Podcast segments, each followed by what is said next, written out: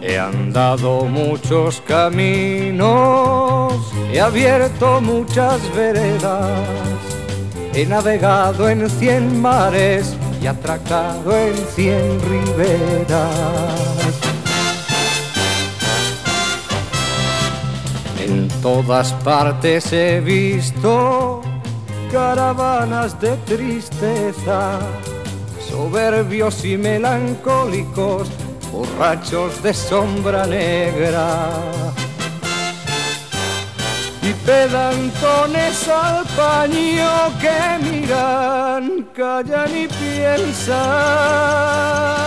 que saben por qué no beben el vino de las tabernas. Jueves y abrimos sesión académica con nuestros ilustres invitados. Enriqueta Vila, buenos días. Hola, buenos días, Jesús. Alfonso Lazo, buenos días. Hola, buenos días. Y Rogelio Reyes, buenos días. Buenos días, Jesús. Os veo muy contentos. Aleluya. ¿Qué ha pasado? A mí que me han vacunado ayer, a mi mujer y a mí. ¿eh? Anda, qué A- bien. a- además, estupendamente. Es decir, sin guardar cola, llegamos, entramos y en media hora habíamos salido, incluido el cuarto de hora que te dan de descanso por si te ocurre algo, que no ocurre nada, naturalmente. Y, y entonces feliz, esperando a la próxima, que ya me la han citado para el día 14 del mes de abril. 14 de abril. ¿Y dónde, en- dónde os pusieron la vacuna? ¿En qué Bueno, sitio? a mí concretamente en el Hospital Militar de Ah. Sevilla, que está muy bien adaptado. Sí, sí, ¿eh? sí. Está muy bien adaptado y entonces... ¿Tuviste que funciona bajar del coche o...? Eh, sí, bajé del coche porque además lo prefería. Eh. Te, te daban opción, pero eh, a- a- en el coche sí que había una cola, las eh, personas que se estaban vacunando en el coche. Pero a pie no veía nada, ya, era un paseíto y Ah. estupendo. Pues como aquí venimos contando, mm, desde febrero fue cuando empezamos a contar. Sí. Eh, casi un mes. Casi un mes. eh, Y el que más ha llorado es el no, que el menos ha llorado. No, el que más ha llorado porque él decía que no tenía ninguna esperanza porque lo iban a Ah, verdad. al último. Sí, sí, bueno. Era muy fácil. Tú Sí, le dijiste no, sí, que ya estaba liberado. El de- No, el que estaba liberado Sí, era Rogelio. eh, Rogelio, Rogelio, pero yo Sí. también había adoptado una postura era de, de indiferencia. El ¿eh? más escéptico, creo yo, era Sí. Alfonso. Bueno, Sí, y, sí. y también tienes Yo noticias tú, Sí, yo tengo Rogelio. noticias A ver, ya de- cuéntanos. Aviso, ¿no? He sido avisado ya y citado, ¿no? ¿Citado No, para qué día? Para el día 30. El Lo cual- 30. sí, lo cual me satisface muchísimo y, y ya me tranquiliza. Y Y, y ya estamos deseando que naturalmente a Enriqueta, que esa es la primera que tenían que haber llamado, ¿Qué dices? La, Pues prueba la está, la prueba está que no, si no me han llamado porque soy más joven. pues entonces... Naturalmente, Bueno, naturalmente. Si a mí no me han llamado porque soy más Será- joven, eso está claro. está todo muy bien organizado. Bueno, entonces, pues, ¿Estás citado en el hospital militar también? Sí, O- En el sí, hospital militar. Vale. Y entonces Enriqueta a ti no. A mí no me han llamado. Me llamaron hace, como digo, Sí. hace un mes y pico. Y se interrumpió cruzó- la llamada, se cruzó interceptó. Hugo en una llamada y ya no me han vuelto a, a contactar más conmigo. Bueno, pues enhorabuena. eh, bueno, bueno, sí. Yo creo que ya, ya esto tiene visos, ya, digamos, de normalizarse, de alguna Sí, manera, sí. ¿no?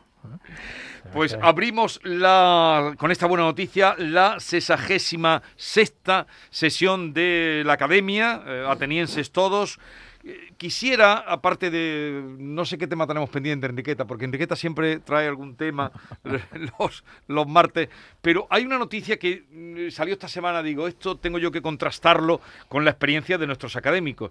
Y es que el gobierno planea esto se ha oído ya muchas veces, no sé si ahora irá en serio, hasta dónde llegarán, pero eh, cuestiona la importancia de la memoria.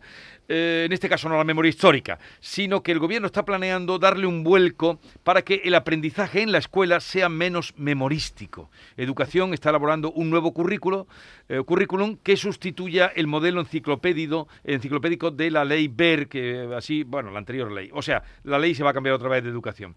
A ver, pero yo quisiera centrarme en la importancia de la memoria, desde vuestra experiencia eh, como, como estudiantes, como profesores y como ciudadanos. ¿Qué importancia dais a la memoria? Bueno, eh, es que sin memoria no se puede vivir eso. Eso para empezar. Bueno, yo ahora mismo me he enterado de esa noticia que me parece funesta, que me parece funesta, eh, porque eh, una lo mismo que una persona ¿eh?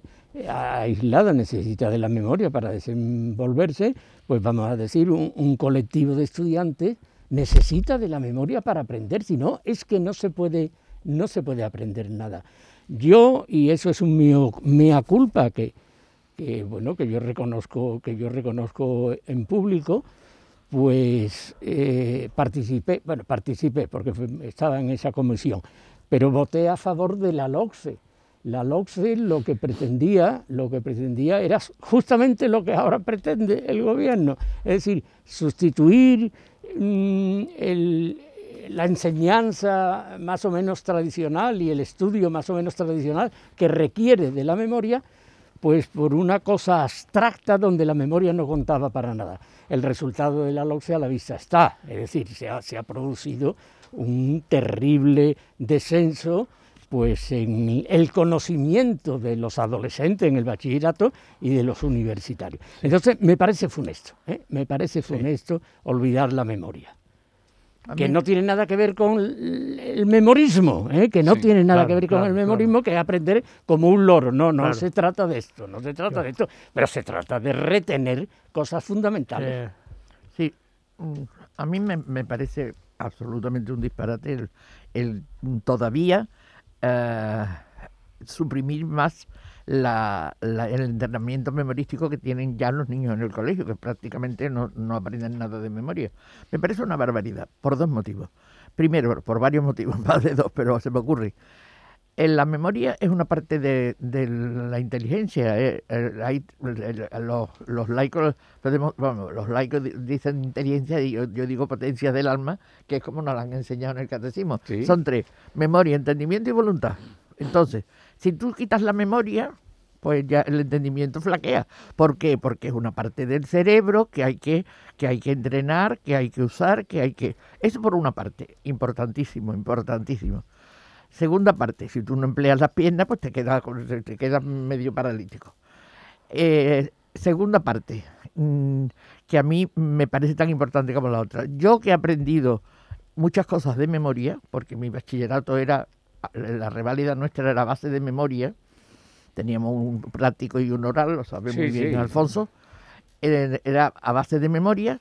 Yo puedo decir que a mí la carrera me resultó facilísima y después todas las cosas que yo recuerdo son las que aprendí en el colegio, porque era un bachillerato completo y magnífico, y como la teníamos que hacer de memoria, pues, y esos recuerdos que yo retengo me hacen ahora mismo poder tener una visión global de lo que estoy viendo. Por ejemplo, yo voy a un, museo, y si yo sé religión, si yo he aprendido arte, si yo he aprendido historia, si yo he aprendido... Yo puedo entender perfectamente, si que me lo expliquen, o por lo menos creo entenderlo, el- el- los cuadros que están allí. Yo creo que ahora mismo si los niños no aprenden eso, no, de- después no tienen, no pueden hacer una cosa global con un, conocimiento de una cosa, es que no, no lo tienen. Entonces yo creo que la memoria es fundamental. Primero para ejercitarla y que no se pierda. El organismo, Sí. ¿sabes? Que los organismos cuando no se usan se pierden, ¿no? Esto es Sí. un- una parte del cuerpo. Y segundo, para esto, para que, que después tú sepas desenvolverte en la vida, tanto como dice, como dice Alfonso, sola, como para después poder hacer una, una cosa global de una, de una cosa única. La única manera. Yo, yo comparto absolutamente lo que han dicho mis dos compañeros. Yo quería recordar que este ataque a la memoria, esta desautorización de la memoria, es uno de los tópicos, de los lugares comunes y de los mitos de una pedagogía supuestamente progresista. Es decir, como si la memoria fuera un elemento inservible en el proceso de aprendizaje. Y efectivamente, y sin embargo la memoria es fundamental. Y yo pienso ahora mismo, por ejemplo, en la historia. Ellos dos son historiadores. Sin el armazón de la memoria, el armazón, por ejemplo, de la cronología, de una, una cierta, una, una serie de acontecimientos históricos angulares que están ahí, sin ese armazón que necesariamente tiene que ser cultivado por la memoria, no se puede entender el, el- todo, todo lo que hay dentro, es decir, eh, insertar los hechos históricos y los hechos, los hechos vitales. O sea, la memoria es, como diría yo, el andamiaje, el armazón exigido para la recuperación de todo lo demás. O sea, ¿no? En ese sentido. Por eso los recursos mnemotécnicos son tan importantes. Por ejemplo, antes, no en mis tiempos ya, pero antes, eh, se- eh, los alumnos de literatura aprendían de memoria muchísimos poemas. Los Sí, sí, poemas eran obligados. En el hay un Y colegio claro, en Madrid que lo hace. eso puede parecer una imposición, algo negativo. Y sin embargo, digamos, aprendiendo a leer, a recitar, a decir los poemas, los alumnos están aprendiendo también, por ejemplo, un sentido del ritmo, un sentido de la música. Es decir, que es muy educativa. Y naturalmente, esa memorización es educativa, esa memorización es imprescindible. Y estoy de acuerdo con lo que ha dicho Alfonso. Una cosa es la memorización y otra es el memorismo de papagayo, que naturalmente contra eso estamos todos. Pero si prescindimos del armazón y del andamiaje de la memoria, los hechos históricos y vitales los dejamos sueltos, sin Claro. encaje. Y naturalmente todo es una especie de totum revolutum. Ese es mi punto de vista. La, No, la yo- memoria, yo- por lo visto, es franquista. Sí, Que por lo- la memoria sí, franquista. es franquista, sí. sí. No, las- pero la memoria Pero- estaba antes que no, Franco. ya, ya. No, no, pero es franquista. También los reyes católicos estaban antes que Franco y son franquistas. Sí, sí, sí, no, pero yo quería añadir algo eh, eh, sobre la ministra de Educación, porque se, se equivoca mucho sobre, su, sobre la historia, por cierto, tiene mala memoria, de su departamento. Esto que dice que vamos a combatir a la memoria, que es lo que hasta ahora ha regido la enseñanza en España, eso es falso, absolutamente falso. Ya lo acaba de decir de pasada Enriqueta. Si, la memoria no se utiliza prácticamente, el memorismo, en sentido Sí. malo, no se utiliza ya en ningún centro de enseñanza, pero de luego hace 20 o 30 o 40 años que no se utiliza. Entonces, no sé qué es lo que se va a quitar. A lo mejor lo que se va a quitar, llama memoria, es sencillamente a los conocimientos de las cosas. Pero, Que debe conocer todo alumno y que debe conocer todo ciudadano. Eso no tiene nada pero es un latiguillo, un Es latiguillo un recurrente. latiguillo, sí. digamos, lo ha dicho con la LOCE, etcétera, Sí, etcétera. sí. Hace muchos años que se viene propugnando o se viene atacando sistemáticamente a la memoria como un latiguillo, como una especie de tópico que se repite como si se quisiera de esa manera introducir una pedagogía moderna, una peda- pedagogía nueva, progresista, etcétera. O sea que tiene mucho de, como diría yo, de propaganda, de publicidad, de fijación a unos tópicos que son políticamente correctos, sencillamente. Pero claro, hay quien puede decir, eh, ¿para qué ejercer o sobre todo instruirse y dedicar tiempo a la memoria si aquí en esta máquina que yo tengo aquí delante Ah. o ya en el reloj, porque ya no va a ser ni el móvil, ya to- lo tengo todo en el reloj. Pero sí, pero, pero sí, ah, es por la pero claro, mente. es asentarlo. Es la mente, claro, no, no, no, no Es que no podríamos Ahora hablar. mismo, por ejemplo, tú No vas a podríamos Google, hablar. Google y, te, y te dice el minuto, minuto a minuto lo que tú quieres saber, pero eso no es. No Si es- no está Tú asentado. eso puedes saberlo si tienes re- con qué referenciarlo, si no, en tu memoria. Si no tienes con qué referenciarlo, no te sirve para nada, eres como un loro. No, no, no. Sí, eh, pero hay, eh, hay quien dice eso, ¿no? Que ya está todo ahí, entonces para ver. hacer ese esfuerzo y dedicar ese esfuerzo a otra cosa. Eso es una, una sociedad bárbara, ¿eh? Algunas veces hablamos de la barbarización de la sociedad. Y digo, ¿cómo barbarización de la sociedad si la tecnología es un avance prodigioso? Y es verdad, y es verdad.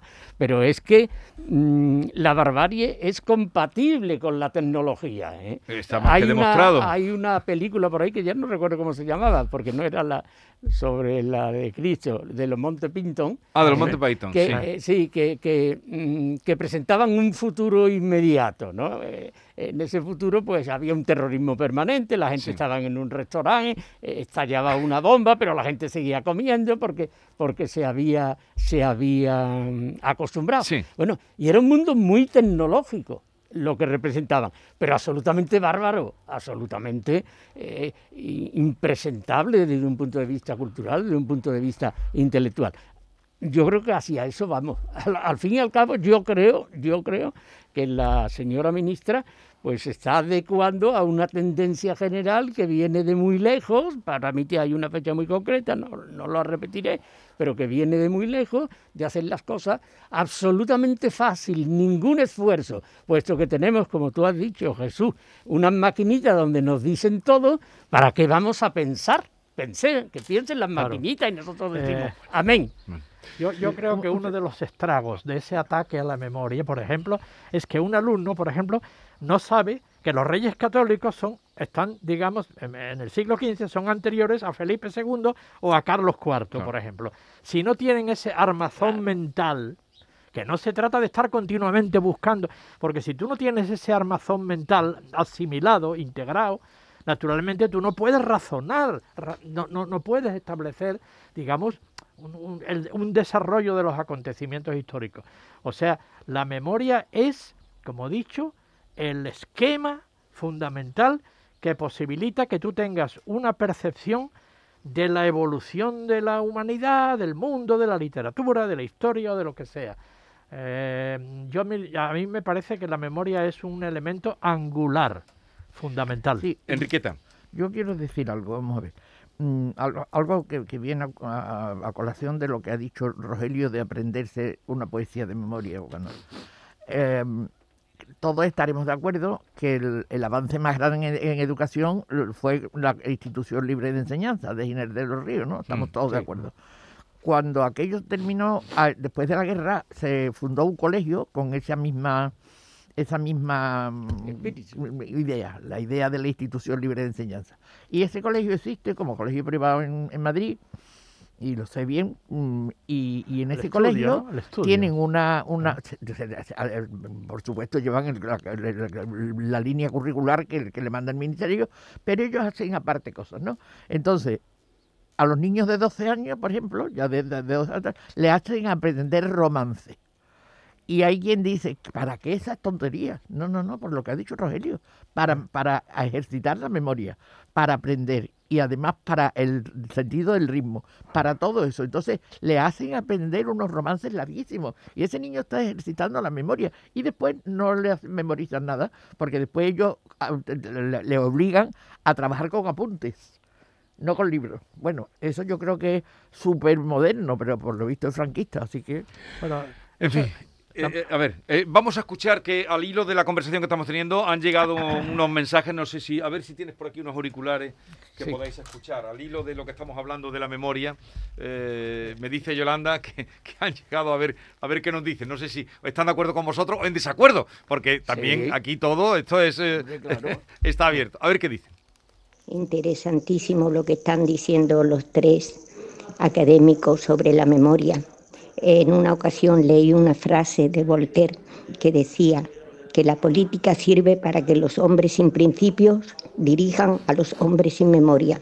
Así que así de importante es la memoria para, lo, para todos y para los estudiantes, lógicamente también. Así que felicidades por el programa y muchas gracias por toda la información que nos llega a través de, de, de vosotros. Un abrazo fuerte de Carmen desde Málaga. Bueno, Carmen desde Málaga. eh, no hay otro, espera un momento, Rogelio, pero qué cita más estupenda. magnífica. Yo no la Magnífica. conocía. Yo no la conocía. No la conocía. Que no los hombres conocía. sin principios dirijan magnífica, a los magnífica. hombres sin memoria. Sin memoria, eso es. Magnífica, magnífica. ¿La conocías tú, Rogelio? No, pero hay una frase muy parecida. Sí. Los pueblos que ignoran su historia están condenados a repetirla. A ver, vamos con otra. Esto, Claro. mensaje que nos ha llegado de nuestros oyentes. Buenos días, José Antonio de aquí de, de Córdoba. Totalmente en desacuerdo con lo que se está hablando de que los niños que, que tienen que memorizar un error enorme. Una criatura no puede tener en una cabeza con, eh, o sea, temario de geografía, de historia, de matemáticas, de lenguaje, de reglas, de tecnología, de filosofía, de idiomas. Se le obliga porque no hay más narices, pero es que eso luego, tanto que rápido se obliga a aprender, más rápido se pierde. Tiene que ser por el interés.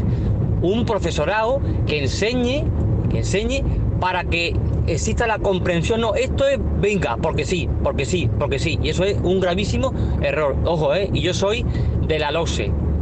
Y tanto que dice que desastre, desastre, mentira. Yo tengo mi carrera sacada y todo y estupendamente.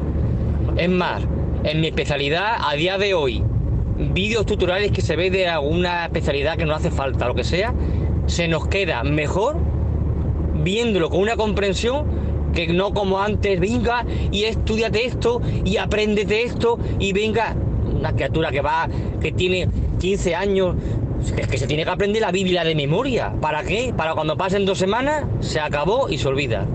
Eso no puede ser así. Bueno, dos opiniones encontradas. Eh, la primera parece que la compartís y, la otra, dice este señor, mm, bueno, en fin, ya lo habéis oído. Bueno, eh, es un señor que ha pasado por la LOCSE, sí, supongo que lo habrá hecho con, con mucho pro- provecho. Pero no, es que está confundiendo la memoria con la mem- el memorialismo o mem- memorización en su peor sentido. Nosotros no hemos hablado aquí de semejante cosa. De- de lo Nosotros somos profesores, somos profesores y entonces intentamos razonar ante, ante los alumnos. De eso se trata. Pero que es indudable que ese razonamiento quede, eso va a misa. ¿eh? si no, si no se podrá aprobar como quiera, según sean las leyes, ¿no? Los famosos aprobados de despacho que tenemos ahora. ¿eh? Pero eh, bien, la LOCSE, perdón, yo ya he dicho antes que, que yo soy uno de los votantes de la LOCSE y que lo lamento muchísimo. Bueno, na- No, no, yo quiero decir que, que no, lo que ha dicho este señor, si él lo cree, bueno, tendrá su experiencia, la mía, mi experiencia personal, es que yo no se me ha olvidado las cosas que he aprendido bien de memoria.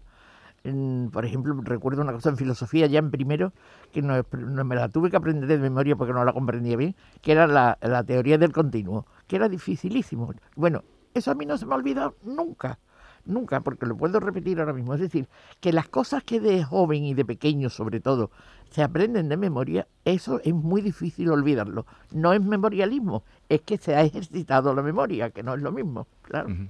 Además, nadie está defendiendo la memorización mecánica, digamos, como ha dicho Alfonso.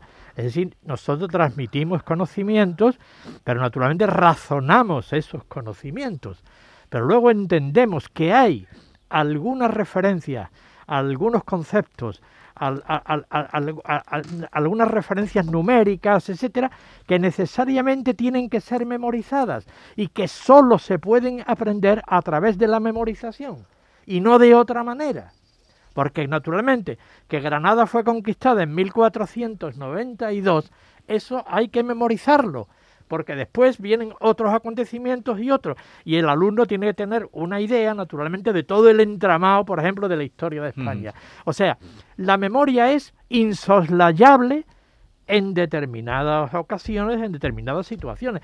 Ah, Naturalmente nadie le va a pedir que se aprenda la, la Biblia de memoria, ni que se aprenda la historia sin razonar, sin, sin, sin, acla- sin, sin aclaraciones razonables, que son las que, las que le hace el profesor.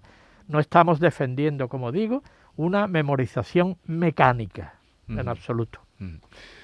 Eh, veremos en qué queda. Esto ha sido, salía una información esta semana, no sé si la habéis visto, eh, y al hilo de la memoria, porque la memoria, si no tuviéramos, no podríamos hablar cuando hacemos referentes eh, históricos, geográficos, eh, literarios. Lo que pasa es que también nos van achicando. Decía Enriqueta que en un colegio de Madrid, bueno, como los hijos de los eh, eh, grandes directivos del Silicon Valley, que, que no le dan teléfono a sus hijos. O los que en colegios donde pueden llevan a sus hijos a que hagan caligrafía. Que hoy eh, la importancia de escribir, esto lo decía José Antonio Marina, Sí, eh, sí. la importancia de escribir con el, con el lápiz o con el bolígrafo o con la pluma es una manera también de ir asentando en tu cabeza, Claro. decía él, José Antonio Marina, Claro, claro. la importancia de que ya a mano... mm, eh, yo cuando veo una letra bien escrita siempre me admiro porque he tenido una... Hay un, un señor por ahí que me mandaba cartas y yo le decía, qué letra siempre. Eh, porque la importancia de escribir para que otro te entienda también, ¿no? Sí, sí, porque antes se aprendía, se estudiaba caligrafía. Y la caligrafía no es solamente que la letra sea bonita o fea, sino que también es una, como diría yo, una asimilación mental de la escritura, ¿no? Sí. Y por lo tanto de la transmisión del saber. O sea que la práctica de una caligrafía es- enseñada, es aprendida, pues tiene también un valor que va más allá de la pura plástica, digamos, de la letra, ¿no? De alguna manera. Eh, hemos consumido nuestro tiempo, vamos a poner el final antes de la... Tú traes ahí manuscrito siempre, eh, Rogelio. Hombre, traigo aquí un una pequeña chuleta, digamos. Eh, Miguel Delibes, yo no lo sabía, el, el discurso que da cuando lo hace en Premio Cervantes, porque el otro día lo entregaron, eh, en- era manuscrito. Era manuscrito, él Sí. leyó de un manuscrito, pero manuscrito. Porque sí. él escribía siempre a mano. Sí, claro. Sí. Claro. Yo también escribo siempre a mano, ¿eh? Y luego lo traslado al, al orde- ordenador. Lo que no puedo, mi cerebro no está hecho para desde el cerebro pasar a los dedos de la mano sobre el teclado, sino no. que eh, escribo y luego pues estoy... Bueno, ¿y alguna vez has eh, leído en público mm, de de alguna manuscrito o no? Eh, bueno, cuando doy conferencia, que no la suelo leer, pues llevo una especie de guion para Sí. no perderme y es manuscrito Es siempre. manuscrito. Nunca, nunca. Y entiendes tu letra siempre.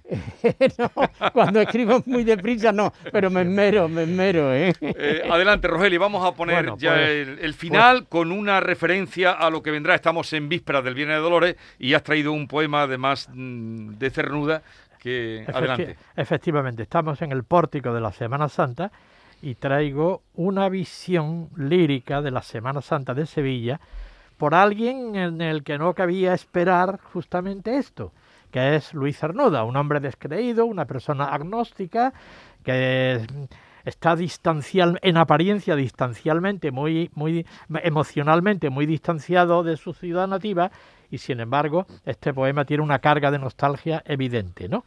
Él está preocupado y estuvo siempre preocupado por la existencia del tiempo, Sí. por el, por, por, por la, el paso del tiempo, el ansia de eternidad, o sea, la imposibilidad de vivir en ese paraíso infantil de la infancia que tenía la particularidad de que en él no existía el tiempo. Eso es fundamental. Lo que busca es que el tiempo no exista. Bueno, pues ese sentimiento, y hay un poema de Ognos que dice, hay un momento en que el tiempo nos alcanza, Sí. o sea, nos asalta. Cuando el niño, cuando el niño adquiere la conciencia del tiempo, ha sido expulsado del paraíso y entra en el infierno, ¿no? Bueno, pues hay un poema precioso que se llama Luna llena en Semana Santa, donde el paraíso se identifica con esa experiencia infantil de una Semana Santa vivida por el niño, pero una Semana Santa sin pasos, sin nazarenos, sin público, esencializada en una especie de mistura de sensaciones, azahar, luna, música. O sea, la que que- vamos a tener este año. Justamente. Justamente. bueno, sí. bueno, no, porque esas sensaciones procedían de los desfiles procesionales en gran medida. Bueno, A, fina- a ver, perdón, ayudarle a abrir la puerta. Es que la puerta que tenemos del estudio es tan tremendamente Hermética. pesada que ha salido un momento Enriqueta. No sé si porque la han llamado al de la vacuna y está ahí. Ahí, ahí está. La han llamado. Pero Enriqueta, tenías que haber ¡Ah, cogido el teléfono aquí. ¡Qué maravilla! Ay, ¡Qué ya bien! estamos todo completo. No me he atrevido, no me he atrevido. Pero yo tenía Todos, dicho todos. que si sonaba el teléfono que lo podíais coger. que Era un teléfono largo, Sí. largo. No era el, el, el que tenemos todos en mente. Y entonces digo, voy a es. Y efectivamente, era del centro sanitario que tú me dicho, déjame el bolígrafo. ¿Para cuándo? Toma, Estoy toma el nerviosa. ¿Para cuándo? Para la primera, para el Eh, 29. Está nerviosa. Estoy nerviosa. La primera para el 29 ya me han dado la segunda. Para el Sí, 19 de será abril. la segunda, sí. Sí. Pues ya está, la Pues vacuna llega. La vacuna Hoy llega. día Rogelio, a ti te han dado el día exultante. 30, ¿no? El día 30. o sea, El día yo voy- 29 yo voy- eh, a, a Enriqueta se la acaban de comunicar y Alfonso ya está vacunado. estoy. O sea, Pues que esto- llega. Tranquilos que llega la Eh, vacuna. Esto es una Arcadia, como la que vamos a leer en Arcadia ego. de Cernuda. Pues con, con esta noticia es que ha salido, eh, ha salido del Sí. estudio, la puerta muy pesada y he dicho yo, por favor, ayudarle a entrar. Bien, vamos Bueno, con vamos el a poema. Leer, vamos a leer el Ah, poema. no, leído, no me lo he perdido, menos mal. Denso, suave, el aire orea tantas callejas, plazuelas, cuya alma es la flor del naranjo. Resuenan cerca, lejos, clarines masculinos aquí, allí la flauta y oboe femeninos. Mágica por el cielo, la luna fulge, llena luna de Parascebe. Azahar, luna, música, entrelazados bañan la ciudad toda, y breve tu mente la contiene en sí como una mano amorosa. ¿Nostalgias? No. Lo que así recreas es el tiempo sin tiempo del niño, los instintos aprendiendo la vida dichosamente, como la planta nueva aprende en suelo amigo. Eco que a la doble distancia generoso hoy te vuelve en leyenda a tu origen, et in Arcadia ego. Buena Semana Santa, queridos académicos. Nos encontramos después de el domingo de resurrección. Y ya vacunados todos. Todos ya, ya, felices.